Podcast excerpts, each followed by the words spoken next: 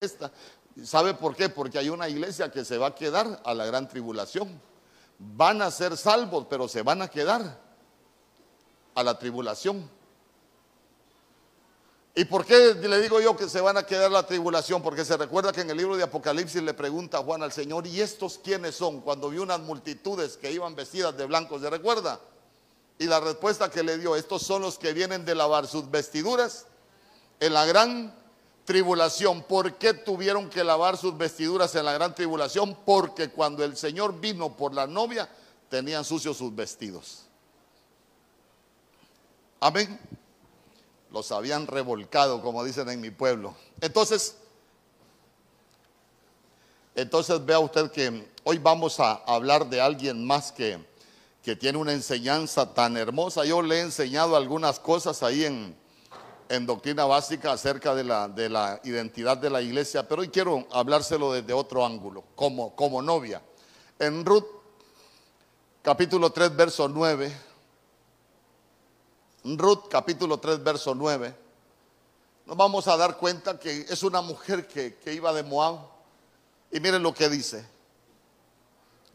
Entonces él dijo, ¿quién eres? Y ella respondió, yo soy Ruth, tu sierva.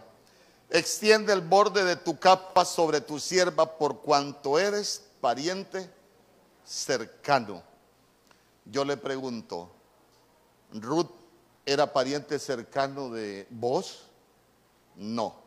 Por eso es que, por eso es que dice Romanos capítulo 10, verso 4 eh, en la, en la Biblia Kadosh, que todo el Tanaj apunta al Mesías. El Tanaj es el Antiguo Testamento. Todas las figuras que aparecen nos llevan al Mesías. Nada más que nosotros tenemos que aprender a interpretar la, sombra de lo que nosotros vemos. Entonces, mire usted que le pregunta, pero yo me lo llevé al capítulo 3 de, de Ruth y ella dice, yo soy Ruth, tu sierva. Entonces vamos a ver.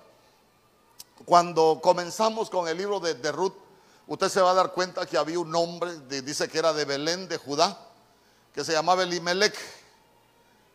Y, y, Belén, Belén de Judá es la ciudad de David, es la ciudad del rey, del gran rey. Entonces, si es la ciudad del gran rey, estamos hablando de que espiritualmente es la ciudad de Dios. Y Belén es Betlehem, es la casa del pan. Betlehem la casa del pan. Entonces, en esa casa es donde habitaba Elimelech, pero vea usted que Elimelech dice que se fue de Belén a morar a las tierras de Moab, se llevó a su mujer eh, Noemí y se llevó a sus hijos Malón y Kelión. No hay problema. Usted lo puede ver desde los ángulos que usted quiera, pero yo lo quiero llevar por un ángulo hoy. Cuando nosotros hablamos de, de Elimelech, Elimelech es figura del padre. ¿Por qué? Porque es el cabeza de familia. Pero cuando hablamos de Noemí, Noemí es figura de quién? ¿Ah? Noemí es figura del Espíritu Santo. Y aparece un nombre en ese libro que es voz y vos es figura de Cristo. Y ahora vamos a ir viendo por qué. Y Ruth es figura de la iglesia. Ahí de la interpretación que le voy a dar hoy es figura de la iglesia. Guárdese esas cuatro cosas. Elimelech, figura del Padre. Noemí, figura del Espíritu Santo. Ruth, figura de la iglesia. Y vos, figura de Cristo. Entonces vea usted que vamos a comenzar con una muchacha, con una mujer que se llama Ruth, que era moabita. Usted sabe cómo, surge el pueblo de Moab del incesto de Lot con una de sus hijas. Cuando usted lee la Biblia en Deuteronomio 23, si no me equivoco, se va a dar cuenta que eran pueblos que estaban proscritos para entrar en la casa del Señor. Estaba prohibido que ellos entraran a la casa del Señor. ¿Por qué? Porque era una simiente de pecado, hermano, de corrupción sexual. Entonces, eso es lo que pasa con, con el cristiano cuando venimos de esa simiente. Y sabe que todos venimos de esa genética pecaminosa. Quiere decir que todos nosotros tenemos algo de moabita. Amén. Uy, pastor, me está ofendiendo. Bueno, oféndase si quiere, pero todos tenemos algo de moabita. ¿Por qué? Porque todos venimos del pecado. Si hay alguien aquí que, que, nunca ha hecho nada, ay, pastor, yo solo las alas me faltan. Gloria a Dios por usted, pero la mayoría cometimos grandes errores. ¿Y sabe qué? Unos más que otros. Pero la iglesia eso es. Yo siempre he dicho, la iglesia es un taller de restauración, la iglesia es un taller de reparación, que aquellos que veníamos destruidos aquí nos están reparando. Aquellos que veníamos, hermano, todos malformados, aquí nos están restaurando. Entonces, nosotros necesitamos aprender algunas cosas que hizo Ruth, porque Ruth es figura nuestra, para llegar a casarnos con nuestro voz que es Cristo Jesús. Entonces, mire, en, en Ruth capítulo 1, verso 7, dice la escritura, Salió pues del lugar donde había estado. Ahí léalo conmigo, mire. Salió pues del lugar donde había estado y con ella sus dos nueras y comenzaron a caminar para volverse a la tierra de Judá. Día conmigo, comenzaron a caminar para volverse. ¿Se recuerda usted que la Biblia dice que nuestro Señor Jesús, que Él es el camino? Entonces ellas iban caminando para volverse. Fíjese que esa, esa palabra volverse para nosotros tiene una gran enseñanza. ¿Por qué? Porque para decir volverse, imagínense usted dónde vivía ella, en la tierra de Moab. Ah, entonces ella dijo, no, yo, yo, no, yo tengo que salir de este lugar para volverme a la tierra de, de Judá. Y esa palabra volverse, mire usted qué interesante, es una, es una palabra que en el hebreo se escribe shuv. Shuv. No sé qué, el puntero se me ha perdido. ¿Mm? Ahí lo andas. Así ahora. Muchas gracias. Entonces fíjese que Fíjese que yo le voy, a, le voy a explicar algo. Interpretar la Biblia es tan bonito. ¿Sabe usted que con cada palabra de esas que aparecen ahí, usted le puede dar una interpretación diferente solo a ese verso? Imagínense cuántas interpretaciones tenemos solo de un verso. Pero, pero, de una palabra, perdón, pero vea usted que cuando hablamos de devolverse, significa volverse de aquí volverse de aquí. A ver, volverse de aquí, ¿cómo lo entiende usted? Volverse de aquí. Aquí estoy yo, Mario Mejía, con mis mañas, con mis vicios, con mis defectos, con mis virtudes. Entonces quiere decir que yo tengo una, una posición.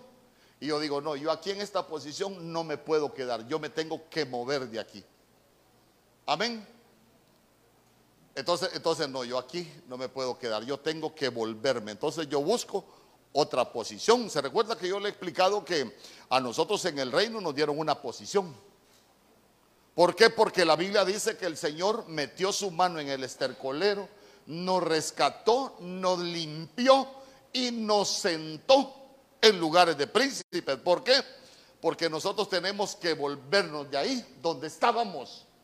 Ella dice, bueno, yo estoy aquí en Moab, estoy aquí en Moab, estoy en la tierra de, pecado, estoy en esta herencia genética de maldición, estoy en esta herencia genética de corrupción, yo aquí no me puedo quedar. Sino que ella dijo, me tengo que volver para la tierra de Judá. Amén. Entonces vea usted que también significa Cambiar, día conmigo cambiar. Ay, hermano. Ya se dio cuenta que. ¿Qué estaba diciendo ella?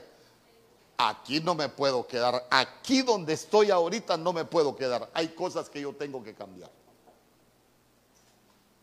Dice amén conmigo. Y no solo eso, fíjense que también significa arrepentirse. Se recuerda que ya hablamos de arrepentimiento. Arrepentimiento es sentir compunción, sentir compunción es sentirse mal cuando uno sabe que le ha fallado al Señor. Hermano, ¿sabe qué? Que, que, uno se sienta pero con un dolor porque le falló al Señor. Pero cuando la gente peca y no siente esa compunción, no está arrepentido. Es cristiano, pero no está arrepentido ni mucho menos convertido. También significa, aquí cerquita, mire, recapacitar. ¿Qué recapacitar? Es cuando nosotros estamos haciendo algo y decir, así como cuando el pródigo dijo, bueno, ¿y yo qué hago aquí? ¿Y yo qué hago aquí? No, hombre, si este no es mi lugar, yo no tengo que andar haciendo esto. En realidad yo debería estarme preparando para el día que el Señor venga. Dice amén conmigo. Nosotros los cristianos, mire, la que se está preparando para bodas necesita recapacitar, necesita retractarse y también necesita retroceder. Ojo, pastor, pero la Biblia dice, si retrocediere no se agradará. No, pero estamos hablando que el pecador sí necesita retroceder del pecado. Amén. Si no vaya a decir, me vaya a salir muy bíblico ahí. Hoy, pastor, usted tengo un error porque la Biblia dice: si retrocediera y no se agradará mi alma. Pero si nosotros somos cristianos, somos como la moabita, que vamos camino a Belén de Judá y sabemos que ahí hay algo malo, nosotros deberíamos de retroceder. Cuando alguien se va a meter a un lugar, hermano, un lugar de pecado, debería de retroceder y darse cuenta que ese lugar no es para él. ¿Por qué?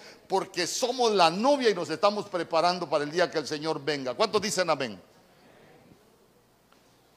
Entonces, entonces mire usted que una de las primeras cosas que tiene la iglesia que, que se prepara como novia es arrepentimiento. Desde que vino bautizando Juan, se recuerda, dad frutos dignos de arrepentimiento. Hermanos, dad frutos dignos de arrepentimiento. Lo que primero deberíamos dar nosotros son frutos dignos de arrepentimiento. Y ya se dio cuenta todo lo que implica volverse.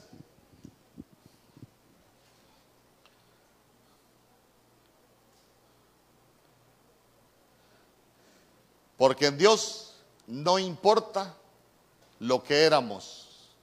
Escuche bien en Dios no importa lo que éramos, importa lo que somos. ¿Mm? Claro. Porque se recuerda usted, usted lo lee, Primera de Corintios capítulo 6, por ejemplo. Si quiere, si quiere lo leemos, Primera de Corintios capítulo 6, verso 9. De todos modos vamos a llegar hasta donde nos dé el tiempo porque no podíamos interrumpir hoy la atmósfera tan bonita. O si me deja, yo se lo leo. Dice, ¿no sabéis que los injustos no heredarán el reino de Dios? No erréis ni los fornicarios, ni los idólatras, ni los adúlteros, ni los afeminados, ni los que se echan con varones, ni los ladrones, ni los avaros, ni los borrachos, ni los maldicientes, ni los estafadores heredarán el reino de Dios. Pero ¿qué dice el verso 11? Mire lo que dice el verso 11. Y esto erais algunos de vosotros. Pero fuisteis lavados, pero fuisteis santificados pero fuisteis justificados en el nombre del Señor Jesucristo y en el Espíritu de nuestro Dios. Eso éramos, pero nos lavó, nos santificó y nos justificó con su sangre derramada en la cruz, con su muerte, hermano, con todo el sacrificio. Y dice, eso éramos. ¿Sabe cuál es el problema? Que la Biblia dice, eso éramos. ¿Y cuál sería el gran problema? Que lo sigamos siendo. Amén. Ah, entonces vamos, vamos. Eso éramos. Eh, hermano, esa calaña, hermano, si yo le digo cuando le digo esa calaña, no lo digo por usted, eh, lo digo por mí, para empezar. Muchos éramos de ese estirpe, pero, pero eso éramos tiempo pasado. Ahora somos la novia que nos estamos preparando para el día que el Señor venga. Ya, ya se dio cuenta. Por eso es que la Biblia dice que el Señor, hermano, cuando nosotros confesamos los pecados, los agarra los avienta al fondo de la mar y nunca se vuelve a acordar de ellos. Pero nosotros necesitamos, necesitamos prepararnos como novia. Porque entonces quiere decir que este verso ya no sería esto éramos, sino seguimos siendo y no estamos preparados para heredar, quiere decir que no somos novia. Y podemos estar en la iglesia. Amén. Ruth capítulo 1, verso 16. Mire lo que dice. Respondió Ruth. Porque dice que Noemí le dijo, quédense acá en Moab. Y miren lo que dijo Ruth. No me ruegues que te deje y que me aparte de ti. Yo le dije que Noemí era figura del Espíritu Santo. Aquí es como que ella le estuviera diciendo, no me ruegues que te deje, que me aparte de ti. Yo quiero que, que tú, yo quiero ir contigo. Porque a veces como que al Espíritu Santo lo dejamos botado. Amén. Porque el Espíritu Santo nos guía a toda verdad y a toda justicia. No nos guía al pecado. Allá no nos guía el Espíritu Santo. No me ruegues que te deje y que me aparte de ti. Porque a donde quiera que tú fueres, iré yo. Donde quiera que vivieres, viviré. Tu pueblo será mi pueblo y tu Dios mi Dios. Verso 17. Donde tú murieres, moriré yo y ahí seré sepultada. Así me haga Jehová y aún me añada que solo la muerte hará separación entre nosotras dos. Entonces ya se dio cuenta. ¿Qué, qué piensa usted de eso que hizo Ruth ahí? ¿Sabe qué?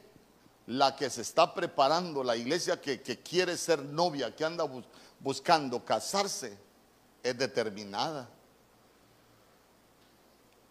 Es determinada. No, no, no, no. Yo voy para, yo voy de allá, para Belén. A mí no me digan nada porque yo soy la iglesia que me estoy. Ah, ¿Saben qué? A mí, a mí no me inviten a pecar, a mí no me inviten a ensuciarme, a mí no me inviten que me quede en Moab porque yo voy allá, allá, a la casa del Padre. Dice amén conmigo.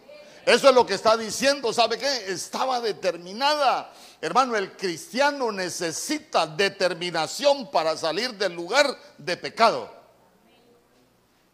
El cristiano necesita, ¿sabe qué? Esa determinación para decirle al pecado, a la inmundicia, a lo que usted quiera, hasta aquí. Porque si no, no es novia.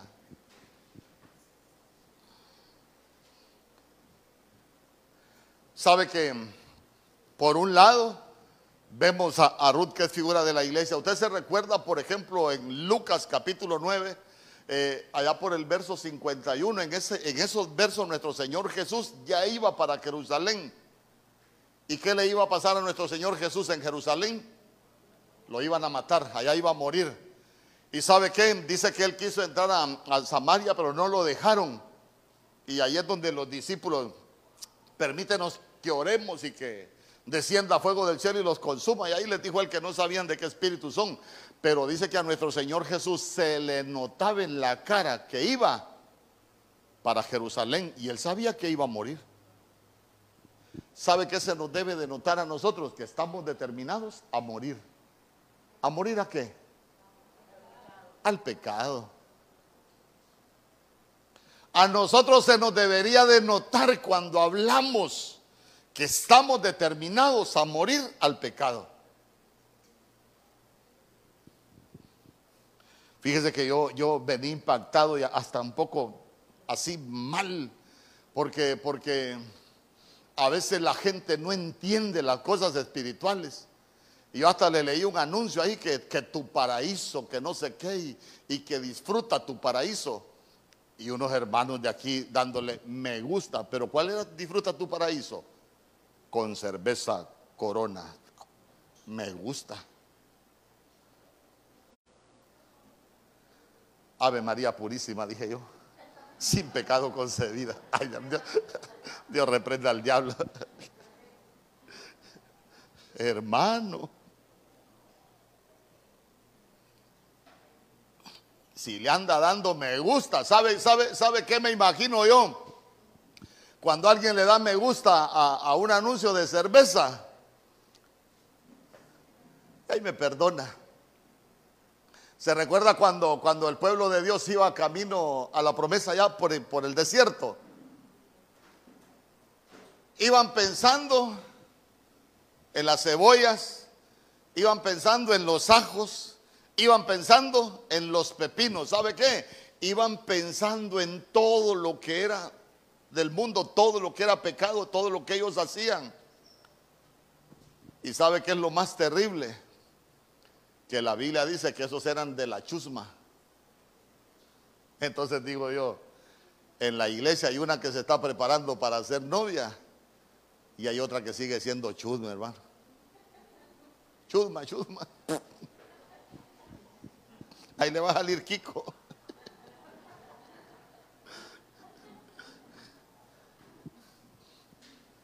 Ah, por eso por eso es importante que la iglesia se determine a cambiar. Dísame conmigo. Porque si no, vamos a seguir siendo moabita. Moabita. Voy a... Hay tantas cosas que le iba, le iba a explicar, pero por cuestión del tiempo vamos a, a seguir. Ruth capítulo 1, verso 18.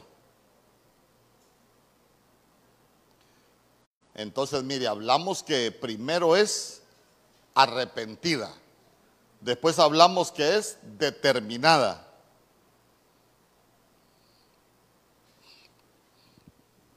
Al ver Noemí que Ruth estaba decidida a ir con ella, no le insistió más.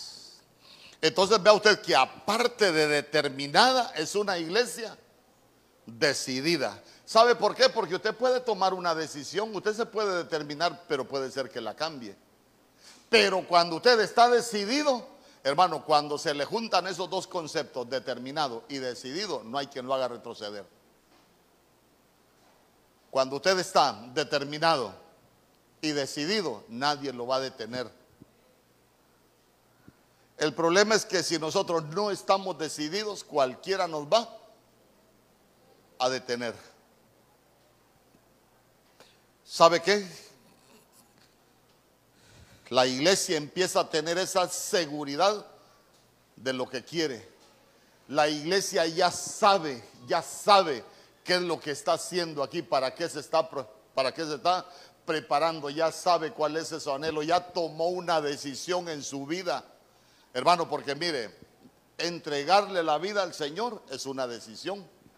Cuando nosotros tomamos esta dirección, nos determinamos, pero puede ser que en el camino alguien, alguien nos cambie. Pero cuando estamos decididos, nadie nos cambia. Amén.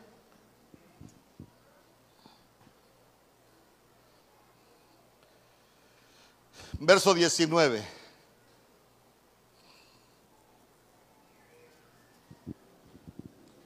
Caminaron pues las dos hasta que llegaron a Belén.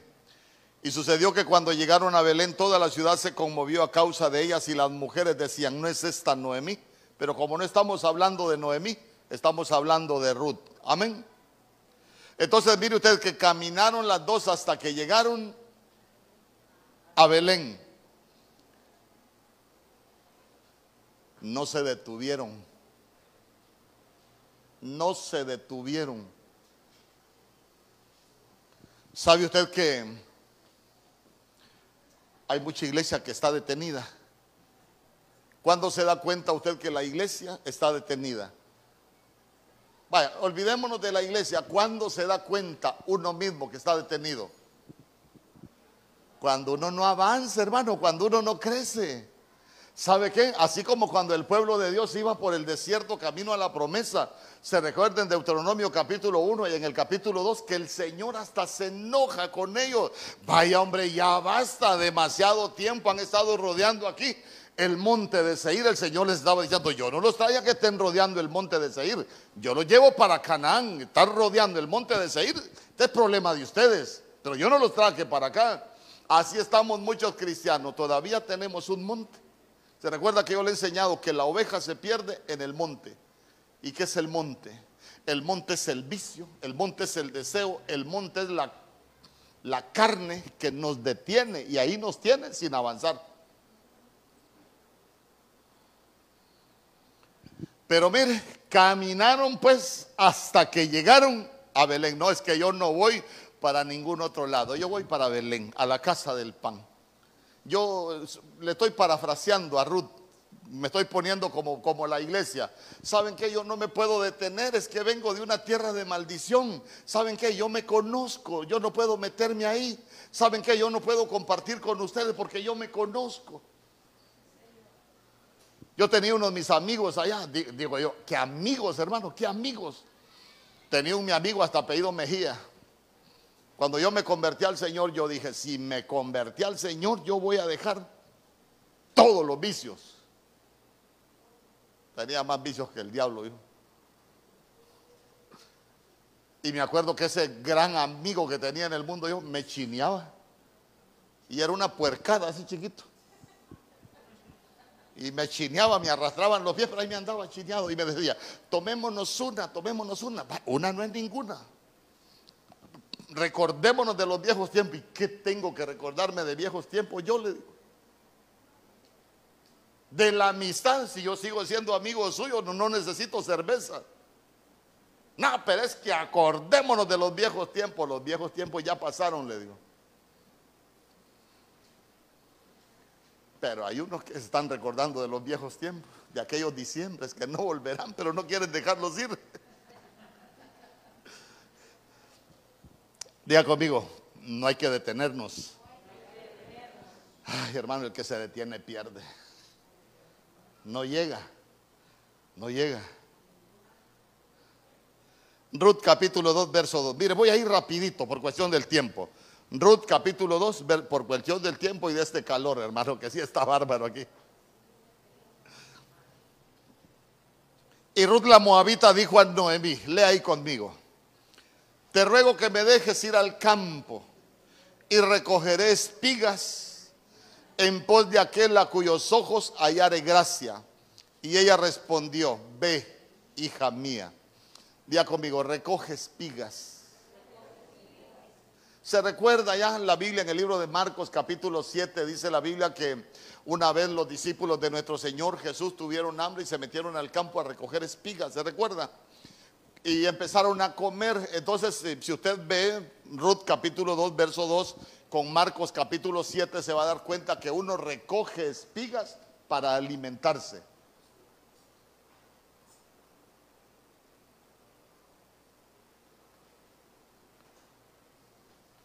Hermano, ninguna palabra corrompida salga de nuestra boca. Eso es para mi suegra.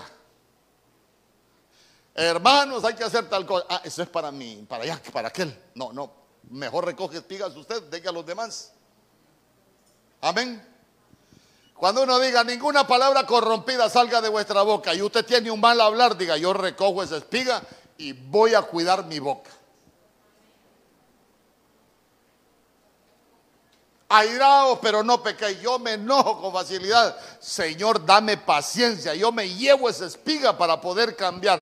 Pero no, hermano, algunos cristianos se vuelven paleros. Ese es para aquella hermana, ese es para aquel hermano, ese es para aquel diácono. No, uno aquí viene a recoger espigas para comer uno.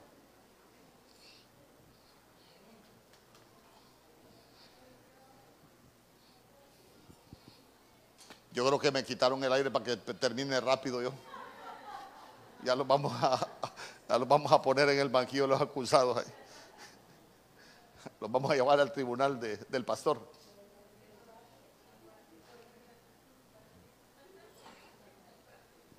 Ya conmigo hay que recoger espigas. Sí, no recoja cizañas, recojamos espigas. Las espigas tienen que ser nuestro alimento espiritual, pero ese alimento espiritual nos tiene que fortalecer, nos tiene que cambiar, hermano, tiene que llevarnos a vivir una vida diferente en Dios. Pero vea usted que, pero vea usted que ella también andaba buscando gracia. Diga conmigo, buscadora de gracia. La iglesia tiene que ser buscadora de gracia. ¿Sabe qué es gracia? Gracia es la influencia divina sobre el corazón. Porque publicaba algo mi esposa que la gente dice, dice con frecuencia, para que a uno le vaya bien hay que seguir los designios del corazón, las intenciones del corazón. Y les digo yo, ¿no han leído Jeremías capítulo 17, verso 9, donde dice la Biblia? Engañoso más que todas las cosas y perverso es el corazón del hombre.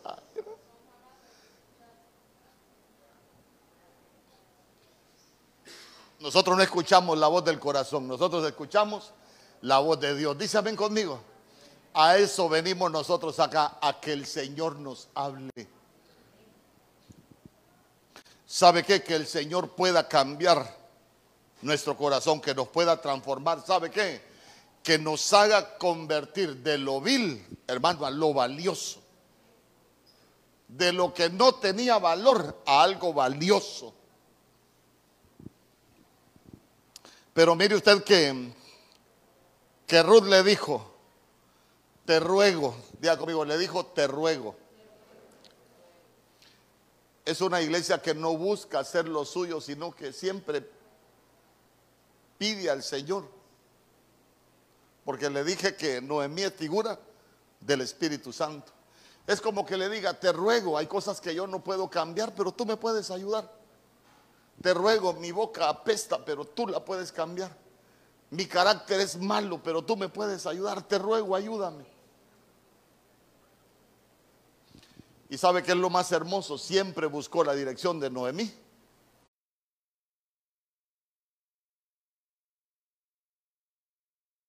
Para no equivocarse. Los cristianos siempre deberíamos aprender a buscar la dirección del Espíritu Santo para no cometer errores. ¿Se recuerda usted que una vez Pablo a predicar iba Pablo? ¿Se recuerda? Ya ni me acuerdo para dónde iba a predicar. Pero dice el hombre que él iba a predicar y dice, pero el Espíritu Santo me lo impidió. Y uno dice, ¿y no iba a predicar, a hacer algo bueno pues?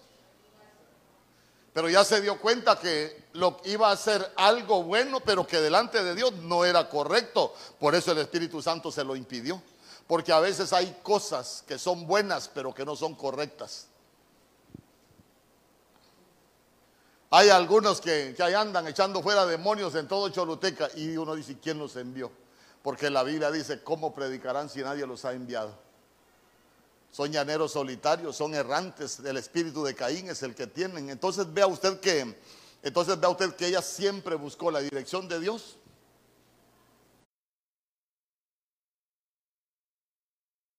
Para no equivocarse. Le voy a contar para no detenerme. Cuando, cuando la mira vos, por primera vez, él dijo, ¿de quién es esta joven? Mire, ya, ya, ya llamó la atención del Señor. ¿Por qué llamó la atención del Señor? Porque ya, ella tenía un anhelo en su corazón de cambiar. Fíjese que, fíjese que, yo leía eso y me, me, alegraba, mi espíritu se regocijaba. Porque digo yo, ¿cuántas veces no he enseñado de Ruth, hermano? Y cuántas veces no le he dado vuelta al libro, al libro de Ruth. Pero hoy que, hoy que estaba estudiando y hoy que él dice, ¿de quién es esta joven? Digo yo, qué bonito es que, que nosotros llamemos la atención del Señor y, ¿y quién es esa? ¿Ah? ¿Y por qué llamó la atención del Señor? ¿Por qué llamó la atención de vos? Era diferente a las demás. ¿Sabe qué? Ella iba a recoger espigas. ¿Sabe qué? Ella, a ella le habían puesto límites. ella estaba haciendo las cosas de manera diferente. Mire, quiere que quiere llamar la atención de Dios usted, haga las cosas diferentes a como las hacía en el mundo.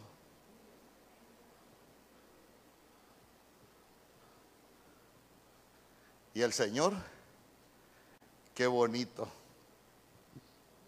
Algo está pasando en su vida. ¿Sabe qué es lo más terrible? La Biblia es dura. Lo que pasa es que a veces muchos nos hemos vuelto predicadores motivacionales.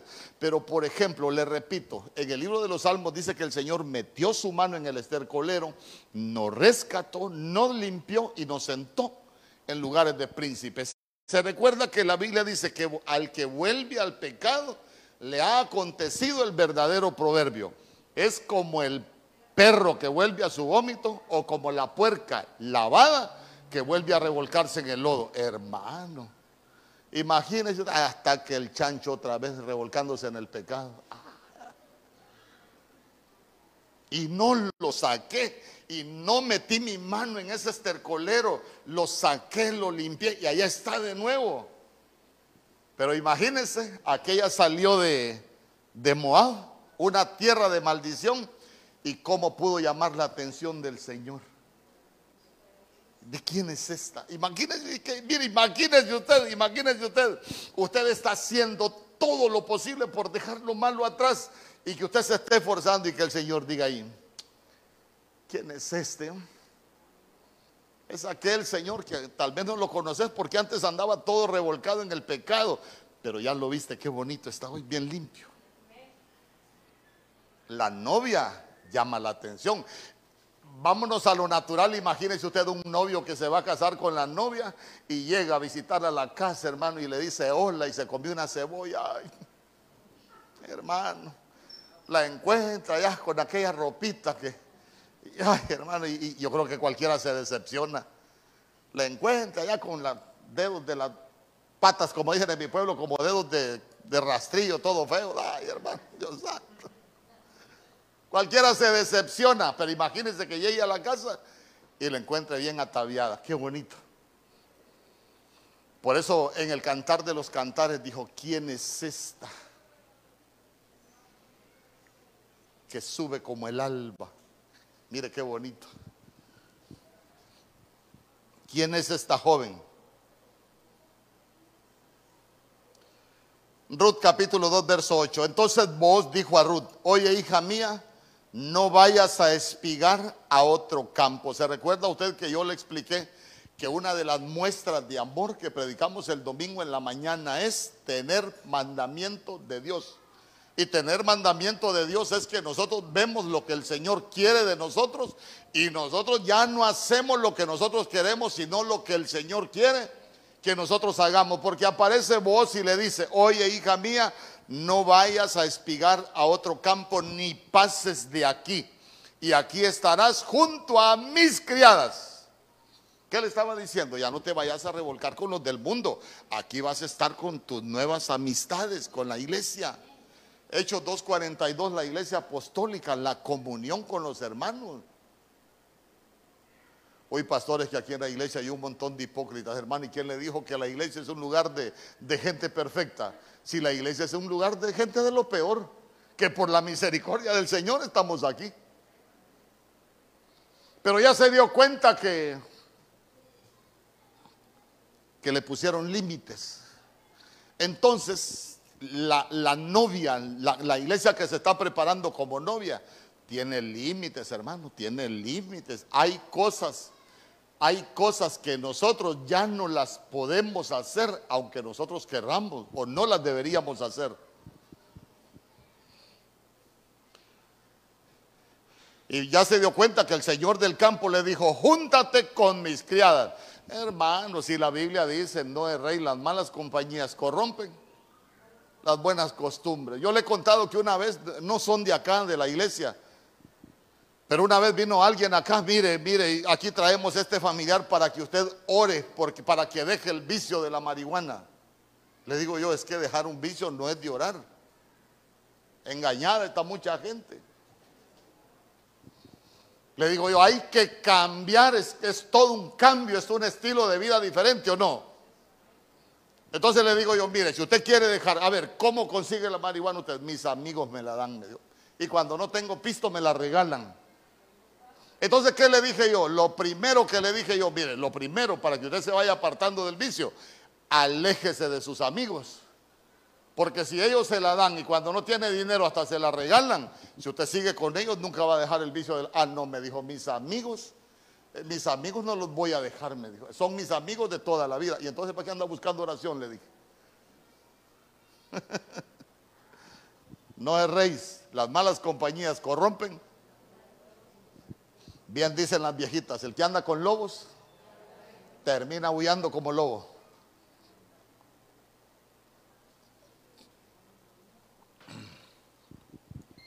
Ruth capítulo 3, verso 3.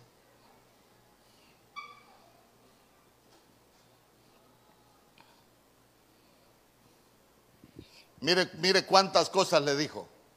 Báñate. ¿Usted se bañó hoy? Ahí sí dice amén. Báñate. Ojo, ojo. ¿Usted se recuerda cómo se bañaba Betsabe? ¿Ah? ¿Usted se recuerda cómo se bañaba Betsabe?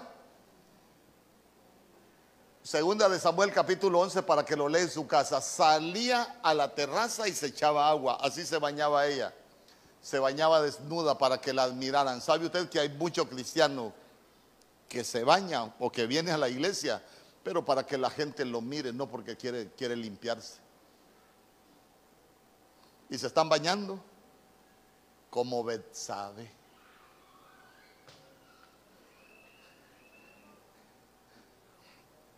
Y después le dijo, perfúmate, ya no vas a oler a moabita, hoy vas a oler a perfume de novia. Hermano, ya el que no se perfuma ni estando de novio ya no hay cuándo. y, mire, y mire lo que le dijo, tres cosas. Y ponte tu mejor vestido. Diga conmigo, hay que ponerse su mejor vestido. Se recuerda que le hablé del pródigo, precioso vestido. Hay que ponerse el vestido precioso. Hermano, porque a veces podemos andar vestidos de leproso. A veces podemos andar vestidos de ciegos. A veces podemos andar vestidos de, pródigo. A veces podemos andar vestidos de, de gabaonita a veces podemos andar vestidos de ramera. Hay tantos vestidos que podemos andar como iglesia, pero ya se dio cuenta que la que se está preparando se pone el mejor vestido. ¿Y cuál es el mejor vestido? Ropas limpias. Santidad.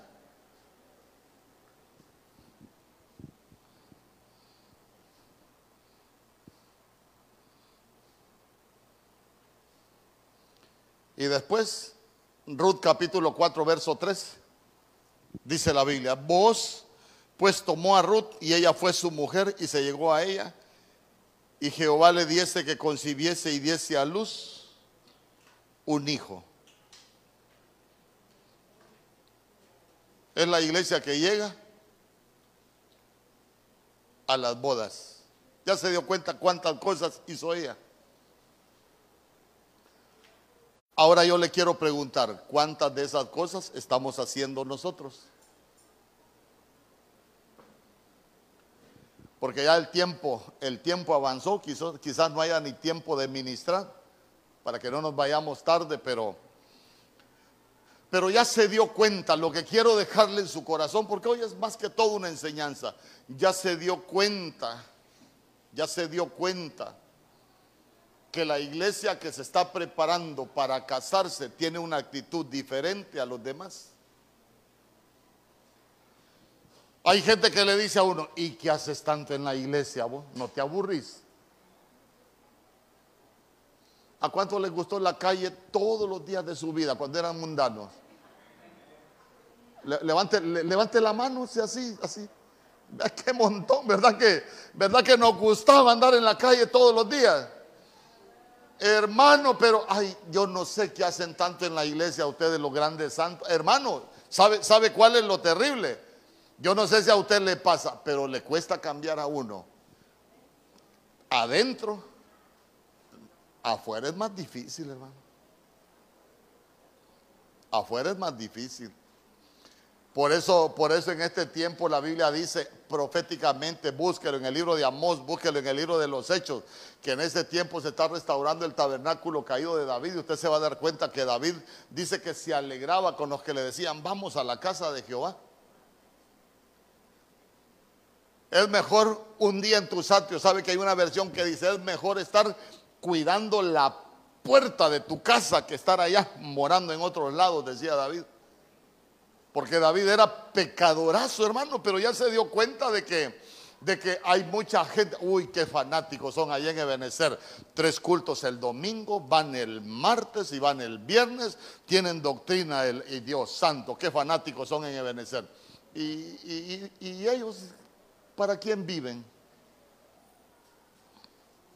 ¿Y usted para quién vive? Ah, imagínese usted, cuando uno está enamorado, ¿para quién vive? Para la mujer que uno ama. Y si nosotros estamos enamorados del Señor, ¿para quién vivimos nosotros? Para el Señor. Padre, en el nombre poderoso de Jesús, que ese espíritu de Ruth, Señor, la que se casó, sea sobre cada uno de tus hijos en este lugar, mi Dios, sobre cada uno de nosotros. Padre, que ponga, podamos tener esa actitud, esa decisión, esa determinación para salir de lugares de pecado, mi Dios, y volvernos a ti con todo nuestro corazón, porque queremos ser tenidos por dignos el día que tú vengas por tu iglesia. Señor, que no seamos avergonzados.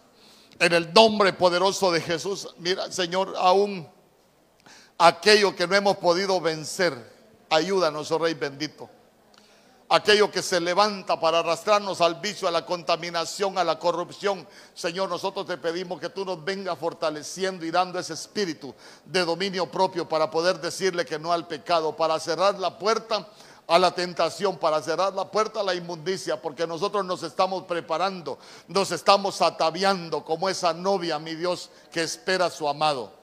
En el nombre poderoso de Jesús te damos gracias, oh Rey bendito. Gracias Gracias por tu palabra, gracias por todo lo que estás haciendo y gracias por todo lo que vas a hacer en cada uno de nosotros. Llévanos en paz, llévanos con bendición, guarda nuestra salida y guarda nuestra entrada desde ahora y para siempre.